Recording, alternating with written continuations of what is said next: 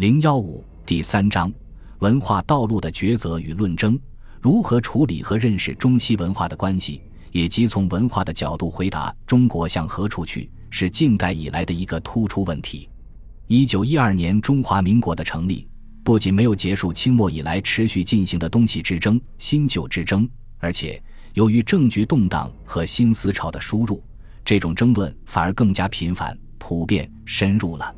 资产阶级自由派知识分子继续大力提倡西方资产阶级的新文化，批判封建主义旧文化，并与文化复古主义思潮展开了多次论争。如新文化运动初期围绕孔教的争论，《新青年》与《东方杂志》的角逐，一九一九年下半年后有关新旧调和的讨论，五四后期东方文化派与西方文化派的辩驳，二十世纪三十年代的中国本位与全盘西化论之争等，都具有这种性质。但民国时期的文化论战与清末中西学之争又有了质的不同。这主要是指五四运动后，中国产生了崭新的文化生力军，即马克思主义指导下的新民主主义文化思潮。马克思主义者对封建文化展开了英勇的进攻，